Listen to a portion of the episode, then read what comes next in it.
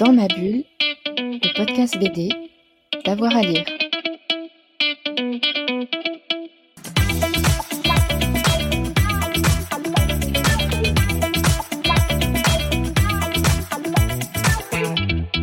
Bonjour à tous et à toutes, bienvenue dans ce nouvel épisode de Dans ma bulle, votre podcast 100% BD avec avoir à lire et on est très heureux car c'est l'été. Alors l'été, on va partir en vacances, mais l'été, il y a notre traditionnelle émission qui nous rassemble euh, tous, euh, ceux qui font euh, Dans ma bulle, Florian, David et Fred. Bonjour messieurs.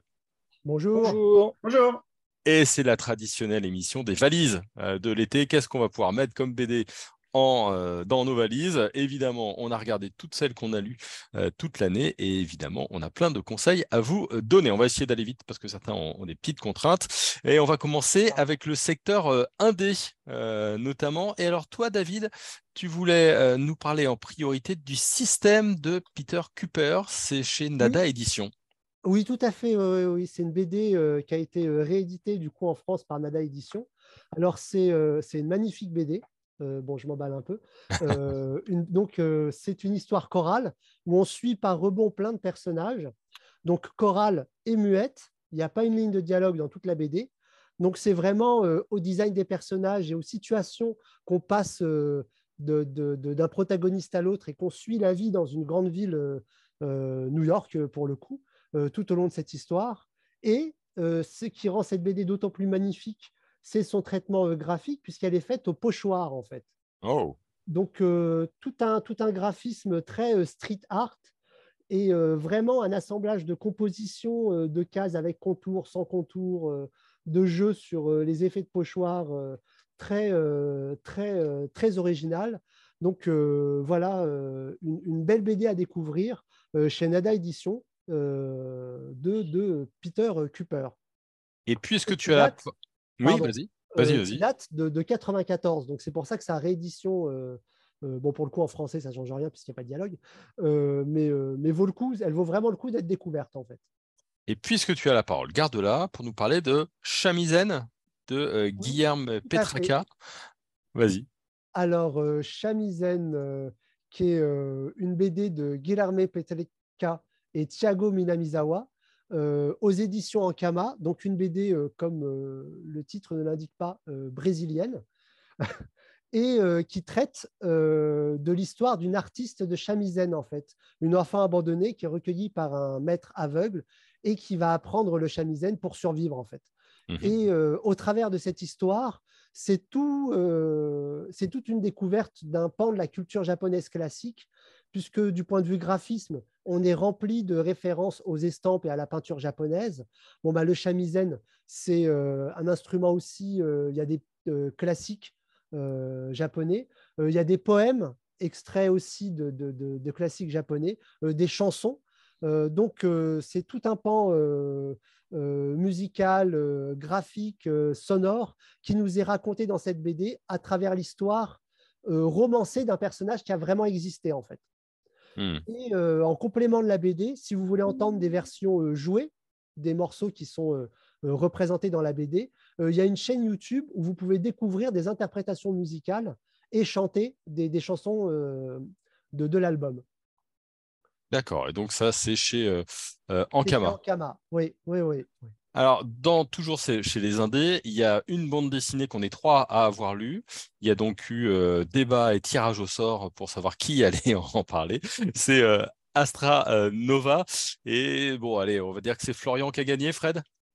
Allez, vas-y, je te laisse la parole. vas-y, Florian. Astranova, qui est euh, publié chez, euh, l'employé du mois, c'est euh, une bande dessinée assez surprenante en fait, qui, nous parle à la fois du, du temps qui passe et, et de l'au-delà.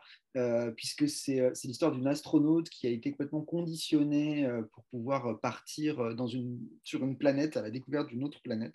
Et pour pouvoir partir dans cet au-delà, un voyage qui est en fait sans retour, elle doit néanmoins passer un dernier test. Et ce test, c'est de devoir passer une dernière soirée avec des amis à elle. Sauf que des amis, elle n'en a pas beaucoup. Donc elle est allée piocher dans un vieux répertoire pour pouvoir trouver trois amis d'enfance avec lesquels elle va passer une, soirée euh, dans, euh, dans un établissement d'architecte, en fait, dans une maison d'architecte plutôt. Et, euh, cette soirée va en fait nous montrer en fait ce qui, ce qui peut rapprocher, ce qui rapprochait les gens et faire, et faire, la, condition, faire la condition humaine. Alors la science-fiction est ici un prétexte en fait pour parler de soi et, et pour parler de son rapport aux autres. C'est une bande dessinée qui séduit aussi par, par son graphisme, graphisme de l'autrice Lisa Blumen qui, qui m'a particulièrement, particulièrement séduit également. Est-ce que tu vas ajouter un mot? Parce qu'en plus, tu l'as interviewé, Lisa Blumen. exactement, bah, pas beaucoup de choses à, rajouter à part dire que c'est vraiment fantastique au sens propre au sens figuré. Oui, je, l'ai interviewé, on en a beaucoup parlé aussi sur Avoir à lire, parce que Florian avait rédigé une, chronique. Mais euh, oui, c'est, c'est, tout, tout, est beau dans cette, dans cette bande dessinée, la réflexion autour de l'amitié et des choix de vie. Euh, les couleurs sont magnifiques, elles sont éclatantes, et aussi, euh, voilà, on est censé, c'est ce que disait Florian, la, science-fiction, c'est complètement un prétexte. Donc, on est censé partir vers un, voyage interstellaire, alors qu'à aucun moment il est question de technologie, de science-fiction.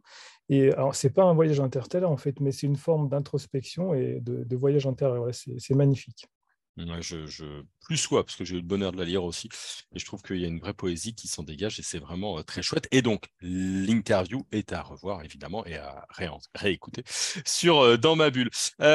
autre interview à réécouter sur Dans ma bulle, c'est l'anthologie Imagex chez Oshikoshi.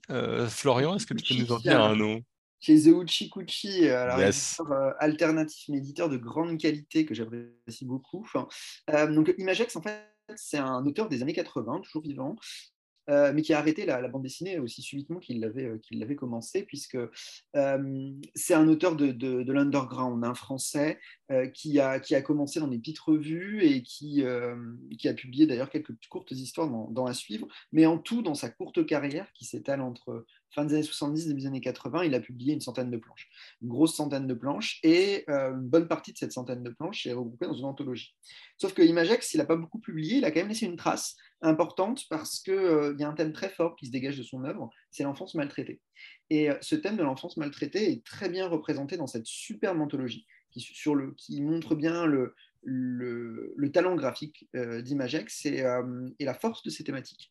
Euh, je trouve que cette anthologie, elle est très cohérente, elle est très belle, euh, utiliser un beau papier avec, euh, avec aussi des, textes qui sont, euh, qui sont très forts, signés Jean-Pierre Mercier, qui est l'un de ses anciens éditeurs, et Maël Ranou, qui est un, critique de bande dessinée que j'ai interviewé notamment pour, pour Dans ma bulle, afin de parler de, cette belle anthologie. Donc c'est un auteur à redécouvrir, Imagex, il dessine plus depuis plus de 30 ans, mais, mais c'est quelqu'un qui, qui est étonnant.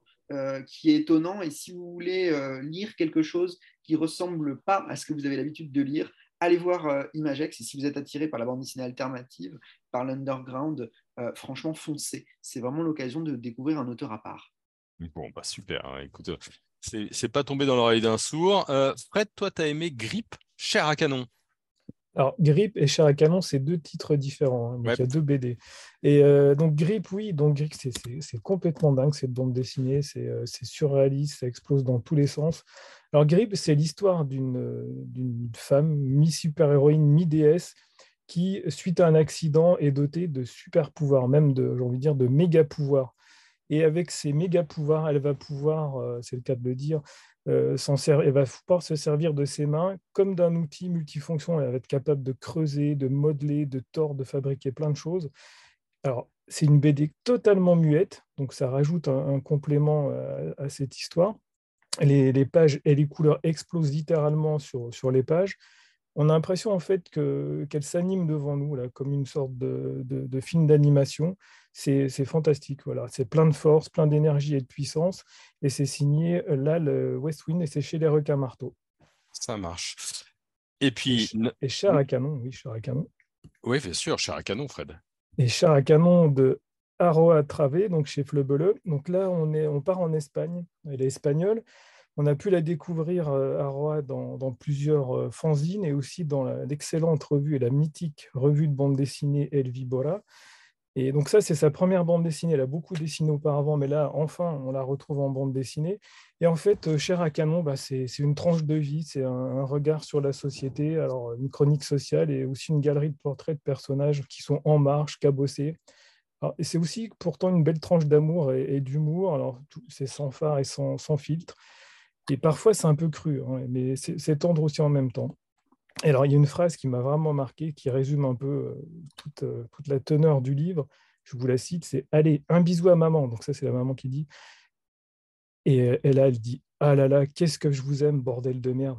Donc, ça, ça résume pour moi bien le, la bande dessinée. Et euh, surtout, pas oublier, à la fin, il y a une bande son, elle conseille des, des, des, musiques à écouter pendant la lecture, c'est fantastique. Voilà, ça marche parfaitement, c'est parfaitement couplé à la lecture du livre. Donc c'est cher à canon chez Fleubelow. Super, merci beaucoup. Fred, je vais, je vais, casser un petit peu notre conducteur que je vous ai donné en secret euh, pour passer au manga, pour pouvoir donner la parole à David, pour euh, parler de Terukan Boys. Oui, tout à fait. Terukan Boy, euh, Terukan Boy qui est une BD de Yu Nakahara, si je ne me mmh trompe pas, qui est sortie chez Ototo, en fait. et il s'avère que derrière ce pseudonyme sont, sont regroupés les, les anciens assistants de Urasawa, en fait, qui, ont, euh, qui ont réalisé leur propre histoire. Donc là, c'est un one-shot. Donc c'est une histoire euh, en un tome. Donc pas de, pas de série au long cours. Euh. et ce sont trois, trois copains de lycée qui se retrouvent dix ans après ou X années après, pour ne pas faire d'erreur sur la chronologie, on va dire X, et qui partent pour faire un braquage. Et donc, on démarre dans le braquage et c'est par flashback qu'on comprend ce qui les a amenés dans cette situation, en fait. Donc, c'est une histoire pleine de rebondissements, bien sûr, pleine de, twists, et euh, qui, est, euh, aussi sur le passage à l'âge adulte, en fait. Comment euh, trois adolescents, finalement, décident de, de, prendre leur vie en main et de devenir des grandes personnes. Quoi. Donc, un peu d'humour, beaucoup d'action, pas mal de suspense voilà un, petit manga sympa en plus, une histoire complète, donc euh, facile à transporter et facile à lire. Et dans la même catégorie manga, Fred, toi tu as lu notamment Dementia 21, je ne sais pas si je le prononce bien. Oui, oui, Dementia 21. Donc ça, c'est euh, une œuvre gigantesque de, de Shintaro Kago qu'on avait déjà découvert chez Hubert qui réédite plein de beaux titres et aussi c'est super bien édité. Donc j'avais interviewé euh, Julien, le, Julien le, directeur éditorial de la maison pour retrouver sur euh, dans ma bulle.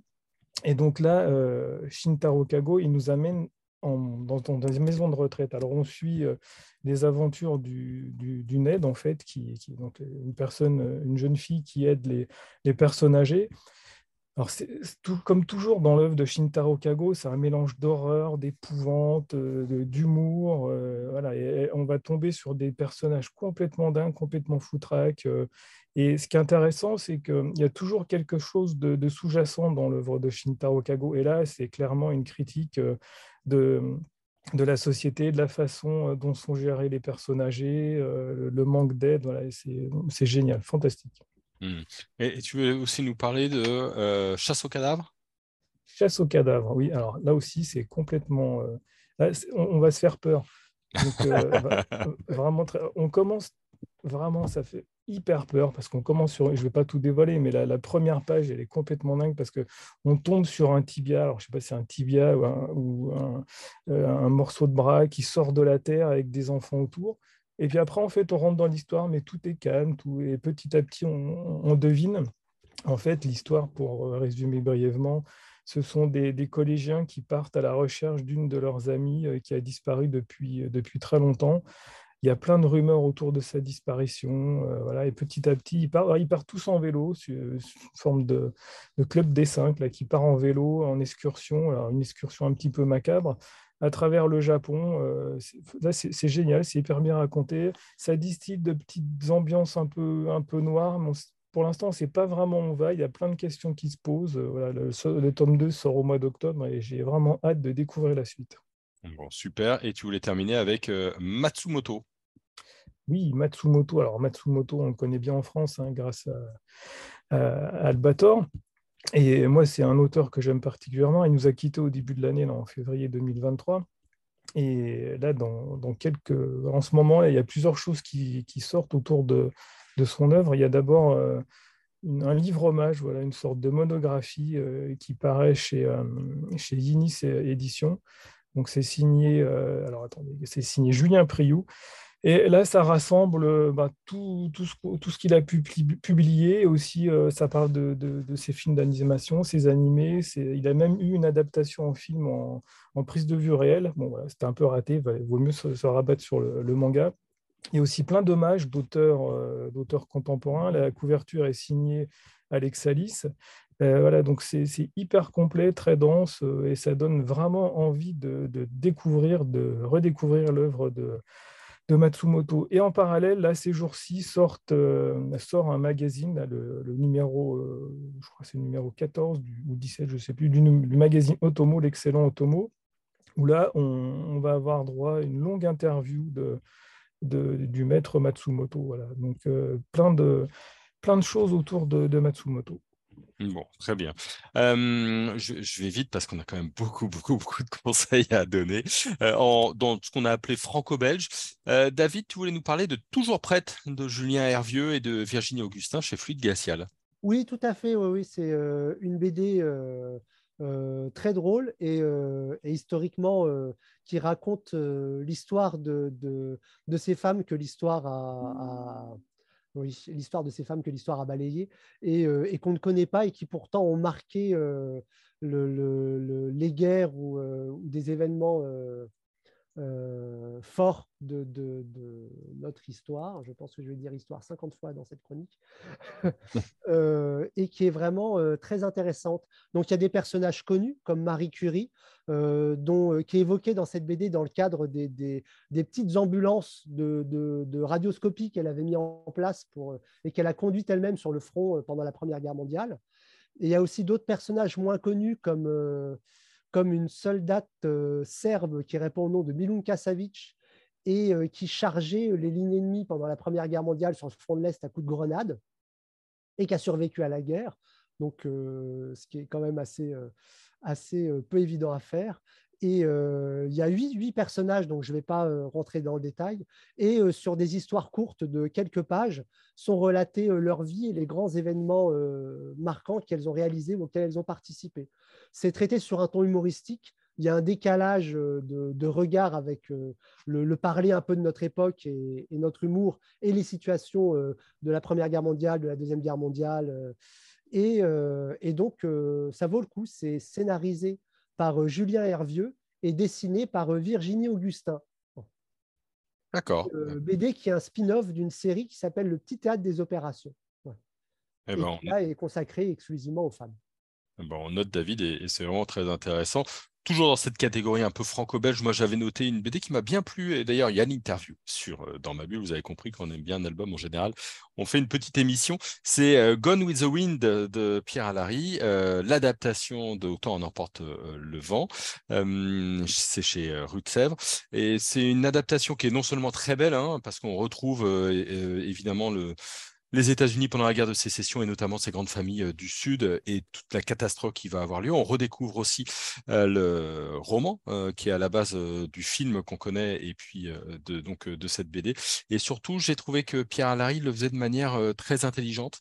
D'ailleurs, dans, l'interview, il nous dit qu'il est reparti du livre. Il nous dit qu'il a abordé évidemment toutes les questions qui font polémique aujourd'hui sur les questions de racisme et de choses comme ça. Et il a un propos tout à fait clair tout à fait crédible, euh, où il aborde sans le nier euh, toutes ces problématiques-là, et je trouve ça vraiment bien, et en plus, euh, la BD est superbe. Donc voilà, je recommande Gone with the Wind, le tome 1 de Pierre Allary. Côté roman graphique, Florian, tu voulais nous parler de la Ride chez Dargaud de Simon Boileau et de Florent Pierre.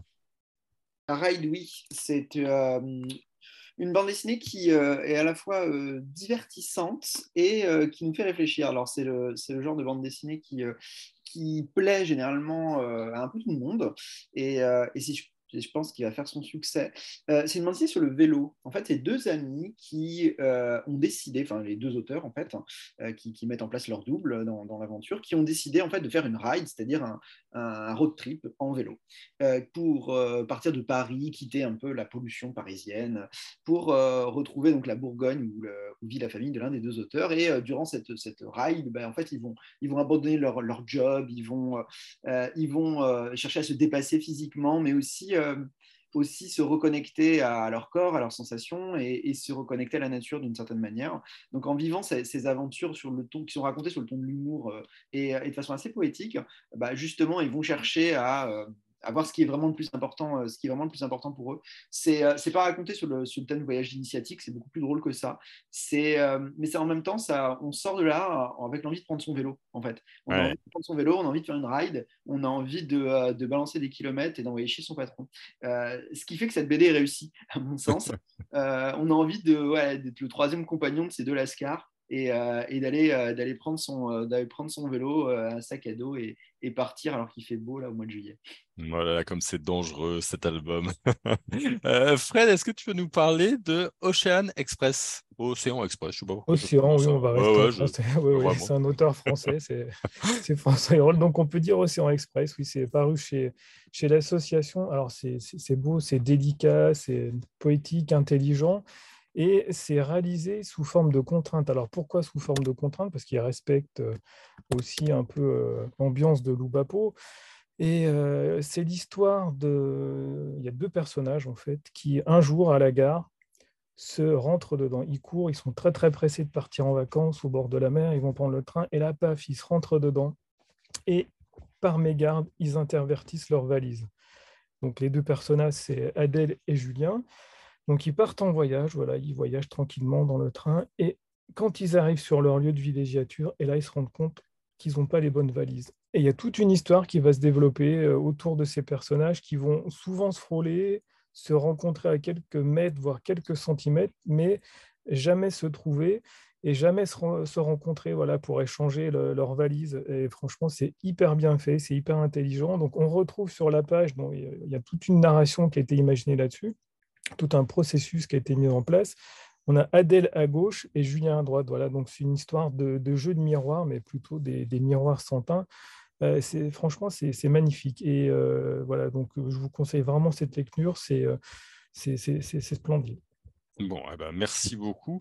alors, changement de décor sera moins splendide puisqu'on va parler plutôt de, de, milieu toxique avec environnement toxique de Kate Beaton. C'est pour toi, ça, Florian. Kate Beaton, euh, autrice canadienne, qui a publié une autobiographie euh, Environnement toxique chez Casterman, qui est un ouvrage vraiment saisissant. Hein. Pour moi, c'est vraiment l'un de mes, albums préférés de ces derniers mois. Euh, je le défendrai jusqu'au bout, puisque en fait, le, titre est très bien traduit. En fait, le titre anglais, c'est Ducks, donc canard, littéralement, et on comprend pourquoi en lisant l'album. c'est à partir d'une anecdote sur les canards, mais la traduction Environnement toxique est vraiment très bonne. traduction de la traductrice Alice Marchand. on ne souligne pas assez le travail des traducteurs mais euh, Kate Beaton, en fait, d'Environnement Toxique, en fait, nous raconte euh, son expérience de jeunesse dans les sables bitumineux de, euh, de l'Alberta, où elle est allée travailler pour rembourser son prêt étudiant.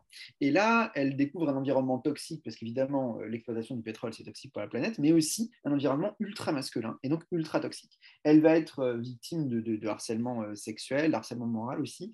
elle va, mais c'est pas du pathos, en fait. Elle va s'en sortir, elle va créer, en fait, un petit cercle autour, autour d'elle, mais euh, dans les 400 pages de, l'album, qui, a, un pavé, mais un pavé qui se lit très très bien parce qu'elle a une science du découpage vraiment euh, très très très très poussée, Kate Beaton. Elle, euh, elle va montrer comment cet environnement en fait peut, nuire à la santé des, travailleurs, mais aussi à la santé des hommes en général, qui sont un peu aliénés dans un système qui ne leur convient pas non plus en réalité, et comment elle, elle a traversé cette période de sa vie. Et c'est hyper intéressant, ça nous fait beaucoup réfléchir sur, euh, sur ce que c'est que les, les, les rapports hommes-femmes, alors qu'elle, elle est écrite sur une période qui est avant MeToo, qui est dans les années 2000, où on n'avait pas autant de recul sur les agressions sexuelles et sur, euh, sur les rapports de genre. Donc, euh, Environnement toxique de Kate Middleton, vraiment une superbe lecture. Oui, je, je, valide, c'est très très fort. Mmh. Et, si j'ai bien compris aussi, il y a un autre euh, album que, dont tu voulais nous parler, alors pas tout à fait sur la même thématique, mais enfin ça se rejoint quand même, c'est Les Jours Heureux de Zuzu chez Casterman. Oui, alors euh, c'est là aussi sur une. Là, cette fois, c'est une relation qui est toxique. Ouais, c'est ça. Bien, c'est la toxicité. En fait, c'est une relation toxique par une autrice italienne que je ne connaissais pas avant d'avoir l'album entre les mains, qui s'appelle le pseudonyme est Zouzou. Euh, donc, ça s'appelle Les Jours Heureux. C'est aussi chez Casterman. Et en fait, c'est sur une relation oui, toxique entre euh, une jeune femme et euh, un, homme qui est un peu plus âgé, euh, une dizaine d'années de plus, même si ce n'est pas précisé. et en fait, ils rompent, on sait qu'ils ont rompu au début de l'album, et puis ils se revoient, à un moment donné, un peu par hasard, ils se recroisent. Et là, il va se passer un certain nombre de choses que je ne dévoilerai pas. Mais, mais ce qu'il faut retenir, en fait, d'une part, c'est la qualité du dessin et la qualité du découpage de l'album qui, qui, le rend extrêmement poétique. Hein. On est vraiment sur un thème qui, est assez difficile. Hein, le thème de l'amour toxique, mais elle réussit à le traiter de façon très poétique parce qu'elle elle s'affranchit de, toutes les conventions réalistes. En fait, le personnage principal, la jeune femme, euh, elle se transforme au contact des autres. C'est-à-dire qu'il peut lui pousser des griffes, peut lui pousser des ailes, euh, et elle se transforme physiquement. Il peut lui pousser des dents aussi de vampire un peu. et grâce à ça, on réussit à, partager l'émotion que cherche à nous, euh, à nous transmettre euh, l'autrice. Donc c'est en ça que cet album est assez intrigant. Là encore, c'est un gros pavé. Euh, mais bon, c'est l'été, on a le temps. Donc c'est de Zouzou, Les Jours Heureux chez Casterman. Une lecture vraiment intrigante. Bon, bah, très bien. et puis toujours dans cette catégorie, Fred, toi, tu voulais nous parler de Slam, Slam Dunk version anime. Alors on fait un petit pas de côté quand même. Oui, on fait même un rebond, j'ai envie de dire, ah puisqu'on bah, parle oh du, basket. C'est beau, c'est beau.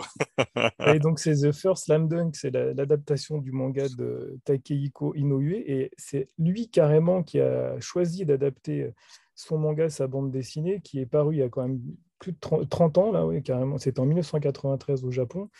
Et là, il va essayer, de, il, est même arrivé à condenser euh, tout ce qu'il a déjà écrit donc à raconter à la fois la genèse du personnage euh, à son enfance, euh, comment il est arrivé au basket, pourquoi il est arrivé au basket, la relation avec son frère qui a disparu. Et en parallèle, on va suivre aussi son évolution, euh, sa vie au collège, alors ses, bonheurs et ses malheurs, le fait qu'il ait été aussi agressé, qu'il ait subi des brimades. Et en parallèle encore, il y a une autre strate, on va suivre quasiment en temps réel un match de basket. Voilà. Et là, il y a une tension qui se dégage. On, a fond dans l'action. Euh, voilà, moi, jusqu'à la fin, je me demandais qui allait gagner. Voilà. Donc, il a vraiment réussi ça. Et euh, c'est quand même rare les, les mangas ou les, bandes dessinées euh, en général qui sont bien adaptés, dont l'adaptation a réussi, mais là, franchement, euh, chapeau. Hein. C'est pas, alors, c'est pas un copier-coller du manga à la lettre, hein, parce qu'on ne retrouve pas les, onomatopées, mais euh, il a réussi à faire des cadrages et l'animation est, magnifique. Le rendu, voilà, pareil, c'était très très beau. Donc, c'est pas un copier-coller, mais c'est une autre proposition. Voilà, et bien que ça ait 30 ans, pour moi, c'est complètement intemporel et ça peut toucher plein de publics. Alors, je voudrais juste rappeler que c'était un succès total, complet euh, en, Chine aussi, oui, et en Corée et au Japon. Donc, euh, je pense que ça va bien marcher aussi chez nous. Il est sorti le, le 4 juillet. Bon, ok, très bien. Euh, Slam Dunk, on va passer aux comics. Euh, alors, David voulait nous parler de, notamment de Batman, One Bad Day, de Tom King et de Mitch euh, Gerard chez Urban. On, va le conseiller. mais toi, Florian, alors tu voulais nous parler d'un truc qui m'a qui m'a bien éclaté. Moi aussi, c'est The Nice House of the Lake. voilà, de James Tyrion 4 BD vraiment atypique, c'est euh, chez Urban euh, également. Oui, euh, Urban nous, fait le plaisir d'éditer non seulement du DC Comics, alors avec du Batman, voilà, mais aussi une très belle sélection de, de bande dessinée euh, indépendante de, chez Image, mais pas que. Euh, donc, euh, The Nice House of the Lake de James Tynan Ford. Retenez ce nom, même s'il est un peu pénible à prononcer, parce que c'est l'un des scénaristes vraiment très intéressants des États-Unis. the Nice House of the Lake, le pitch, en fait, c'est que c'est un mec un peu bizarre qui va inviter des, amis à lui dans une maison magnifique près d'un lac, dans un coin perdu des États-Unis. Et il lui dit Ouais, mais je peux t'aider financièrement, etc. Si tu as un problème, je suis arrangeant. Mais viens, viens, promis, viens. Euh, tu vas voir, ça va être génial. Et en fait, ils arrivent, au début, ils s'éclatent, et en fait, euh, autour d'eux, c'est la fin du monde. Et véritablement, la fin du monde, je ne sais pas pourquoi, mais visiblement une sorte d'invasion. Et évidemment, les, gens invités se posent la question, mais pourquoi nous on est là, pourquoi on est protégé? Et là, le, personnage qui a invité tout le monde révèle en fait sa véritable face, euh, qui n'est pas celle qu'évidemment il pensait connaître. Mais euh, c'est pas une histoire de gentil et de méchant, c'est ça qui est intéressant. C'est une histoire qui est un peu ambiguë. Alors, va, va, y avoir un, huis clos entre, les personnages et euh, va s'installer une forme de tension narrative qui est, vraiment, qui est vraiment hyper bien montée. Et on va voir comment est-ce que ces personnages vont se sortir ou ne pas se sortir justement de, euh, de cette affaire particulièrement angoissante. Hein. James Tynion Force, c'est vraiment l'un des maîtres de l'horreur, hein, euh, avec euh, justement Jeff Lemire, dont je vais parler dans un instant aussi. Mais, mais c'est vraiment un des maîtres de l'horreur. Hein. Si vous aimez, si vous aimez l'horreur, allez voir ça. C'est vraiment, c'est vraiment génial. Ouais, il y a une forme de, tension dans ce huis clos, euh, de, personnages qui sont hantés par la culpabilité de survivre alors que tous les autres euh, meurent, euh, tout en se demandant un petit peu ce qu'ils font là. C'est vraiment assez remarquable. Et les deux tomes sont parus à quelques mois d'intervalle, donc on n'a pas eu à attendre très longtemps. Tu parlais de l'horreur, je te, je te, repasse la parole. pour là aussi, une BD que moi aussi j'ai lu et que j'ai bien apprécié, c'est le mythe de l'ossuaire du duo Lemire Sorrentino. Oui, euh, Jeff, Lemire euh, et Andrea Sorrentino, c'est un duo qui marche bien. C'est un duo créatif qui est déjà à l'origine de, de Gideon Falls. C'est aussi d'une euh, histoire du Joker, mais aussi d'autres histoires qui sont, très bien. Et dans Gideon's Falls, qui est vraiment une série que je, je surconseille, c'est une série d'horreur en cinq Bref, parenthèse refermée. Mais euh, ils reviennent là pour approfondir ce thème de l'horreur dans euh, le mythe de l'ossuaire, qui est un projet vraiment ambitieux. Parce fait, c'est des histoires autoconclusives, c'est-à-dire chaque album, vous pouvez le lire de façon indépendante. Donc c'est une histoire d'horreur, en fait, mais qui chaque, chaque, euh, album se déroule dans un même univers. L'univers dit de l'ossuaire, qui est en fait une sorte de monde parallèle, horrifique, dont on ne sait pas encore trop, trop grand-chose, mais dont on imagine qu'on va en savoir davantage en lisant davantage d'histoires. donc c'est des personnages qui sont, qui sont confrontés à, du surnaturel en réalité et euh, qui, vont trouver d'une façon ou d'une autre un passage vers l'autre monde. Alors il y a deux euh, histoires qui sont, euh, qui sont actuellement sorties, des milliers de plumes noires et le passage. Donc, qui sont des histoires qui sont vraiment intrigantes. Alors moi, je, conseille plutôt de commencer par des milliers de plumes noires. C'est ce que j'ai fait et je trouve que c'est c'est une histoire qui est complète, qui tient bien debout, etc. Le passage, en fait, est une sorte d'introduction hyper assez courte en fait et euh, qui, qui, est intrigante. Et après on passe sur une autre histoire qui elle est assez courte qui est là je pense pour nous donner pour nous donner envie mais je pense qu'il faut la lire après parce que sinon on, sort avec un petit goût euh, d'inachevé. Mais des milliers de plumes noires euh, vous, vous y allez direct c'est vraiment une super histoire. Il n'y a pas de a pas de problème pas de problème là-dessus. Et on attend bien sûr la suite hein. Jeff Lemire il nous déçoit rarement hein, voire jamais. il faut, y aller les yeux fermés hein. il n'y a pas de question à se poser. C'est comme James Tyrion 4 c'est vraiment des grands noms aujourd'hui pour le, le un petit mot rapide sur euh, New Bird? New Burn New Burn. New Burn, euh, d'un autre scénariste euh, à, suivre. donc, c'est un Chizdarsky et, et, dessiné par Jacob Phillips. New Burn, en fait, c'est du polar new-yorkais plus classique. Hein, mais mais dans, dans, cette veine classique, on a un traitement qui est hyper intéressant parce que New Burn, c'est le nom du, du, personnage qui est en fait un privé, donc un détective privé un peu, un peu sous sa laxineur, mais plutôt du côté euh, ouais, un peu plus, euh, pas, pas, plus burné, mais en tout cas, euh, on, va dire un petit peu plus, je cherche mes mots, voilà, un peu moins dans les clous quoi, que, mais, mais qui va en fait être un, un, type qui, qui, est à la solde des mafias, mais qui va chercher à faire sorte que les, mafieux ne s'entretuent pas entre eux. Voilà. Et, euh, il fait tenir un peu New York sur le, euh, comme ça, en faisant, euh, en faisant en sorte de régler les crimes qu'il peut y avoir entre les, différentes factions mafieuses. Et évidemment, il a des entrées dans la police, puisque c'est un ancien policier.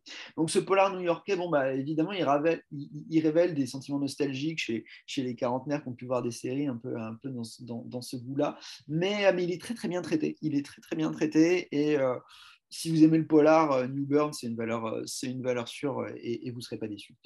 Bon, bah, super, en tout cas, on, l'a bien noté. donc, New Burn, rapidement, il nous reste quelques minutes pour évoquer donc, de la bande dessinée historique, Le Chant des Assuries de l'espagnol Alfonso Zapico, Florian? Oui, alors là, on est sur un chef-d'œuvre, hein. je le dis tout de suite. Alfonso Zapico, donc deux tomes, Le Chant des Asturies, sorti chez Futuropolis en début d'année, enfin au printemps plutôt.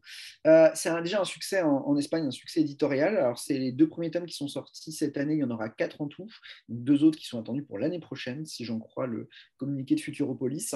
C'est une fresque en fait incroyable qui relate le soulèvement des ouvriers des mines des Asturies en 1932, à l'époque de la jeune République espagnole et avant la guerre civile, en fait. Parce qu'on connaît la guerre civile euh, donc, euh, entre Franco et la République espagnole, mais on connaît moins, en fait, tous les troubles qui se sont déroulés avant euh, et qui sont hyper intéressants. En fait, c'est vraiment à hauteur d'homme, une histoire complètement à hauteur d'homme, avec des personnages fictionnels, mais dans un cadre historique rigoureusement documenté, qui nous montre en fait bah, déjà la condition de, de mineur à cette époque-là, comment ils se soulèvent, les oppositions entre d'un côté les communistes, de l'autre les socialistes, enfin les anarchistes qui ne sont pas d'accord entre eux, mais qui vont se battre contre les intérêts du capital. Et euh, derrière les intérêts du capital, avec des gens qui sont des sombres crapules, mais aussi des gens qui sont en fait pas du tout des sombres crapules, tandis que bah, du côté des anars, etc., il y a aussi des sombres crapules. Donc finalement, il y a, euh, c'est une histoire qui est bien sûr pleine, d'ambiguïté, comme, comme peut l'être l'histoire avec un grand H, euh, qui est magnifiquement racontée, avec un découpage millimétré, des dessins qui sont à la fois euh, réaliste mais aussi puissant. Euh, euh, et, c'est vraiment une lecture, une lecture qui nous transcende. Si vous aimez la bande dessinée historique, c'est vraiment un livre à lire. Bon, bah, écoutez, euh, super. Euh, moi, c'était pas tout à fait une BD historique que je voulais évoquer, mais c'est sans doute la BD qui m'a le plus marqué de ces derniers mois. C'est Jusqu'à Raqqa de Nicolas Otero et d'André euh, Herbert. Et en fait, ça raconte comment un jeune Parisien est parti faire la guerre aux côtés des Kurdes contre Daesh. C'est saisissant. Il y a une interview assez impressionnante que j'ai eu le plaisir de faire avec lui. Donc, vraiment, lisez, c'est Jusqu'à Raqqa de Nicolas Otero et d'André Herbert. c'est chez euh, Delcourt. On va terminer avec euh, notamment une exposition car c'est l'été, nous as-tu dit Fred, c'est la Biennale du 9e art à Cherbourg. Oui, je voudrais juste m'auto-corriger auparavant parce que j'ai fait une petite erreur concernant Dementia 21 de Shintaro Kago. Ça ne se déroule pas dans une maison de retraite parce qu'en fait, elle est aide à domicile. Donc voilà, elle se rend chez les personnes directement. Ça n'enlève en rien la qualité de la bande dessinée. Bref, donc oui, euh, comme vous le savez, à chaque fois, j'aime bien parler d'exposition quand on fait notre petite émission estivale.